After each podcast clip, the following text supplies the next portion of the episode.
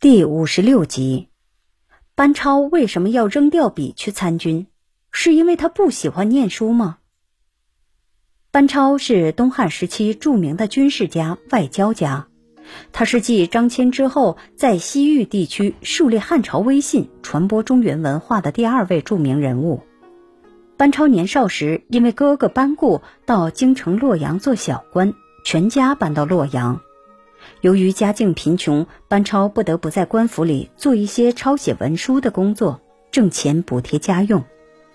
但是他胸怀大志，有时候忍不住把笔丢下，感慨道：“男子汉在世，应该像张骞、傅介子，及西汉将领曾平定西域楼兰国叛乱而立功封侯一样，在异域他乡建功立业。怎么能让自己埋没在简单的笔墨文饰之间呢？”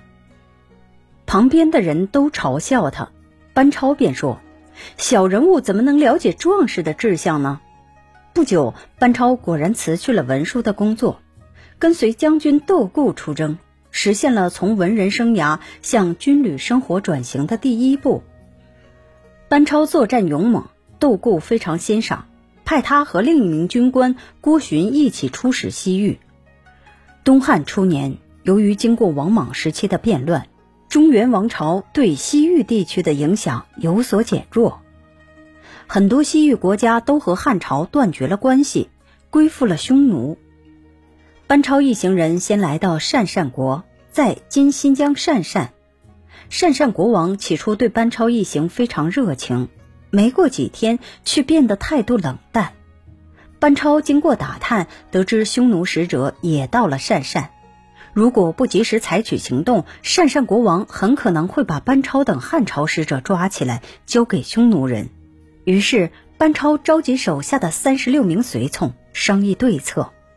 班超说：“现在我们处境危险，只有当机立断，才能保护自己，进而建功立业。不到老虎的窝里，怎么可能捉到老虎仔呢？我们必须冒险进攻匈奴使者。当天夜晚。”班超率领随从悄悄来到匈奴使者营帐边，点火进攻，英勇作战，杀死匈奴使者。第二天，班超请来鄯善国王，把晚上发生的一切告诉他。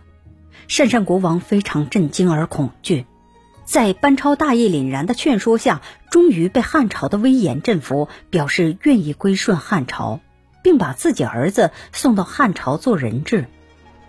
班超一战成名，立下大功，在西域威名远播。他趁机向东汉皇帝建议，要延续西汉的事业，重新恢复对西域地区的影响。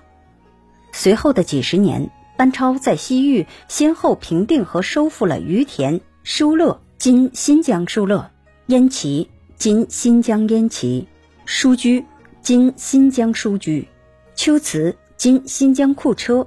乌孙、康居等国重新将西域地区收归于中原王朝的管辖之下，加强了汉族与西域各族的联系，立下大功，被皇帝封为定远侯，实现了自己的理想。班超投笔从戎的故事发生有其历史原因。中国古代在以科举考试为主的文官选拔制度诞生前，朝廷的官职大部分被贵族世家所垄断。平民子弟只有参军立功才有机会当官。从隋唐时期开始，随着科举制度的兴盛，用考试的方式选拔人才成为社会主流。平民子弟更多通过读书来改变命运，而不再是参军。甚至在宋朝等文官发达的朝代，出现了重文轻武的现象，投笔从戎的例子就越来越少了。当然，作为男子汉沙场立功的一种理想，投笔从戎仍被很多文人墨客歌咏和表达。您刚才收听的是《军事外交：中华文化十万个为什么》，同名图书由中华书局出版，演播牛豆虎。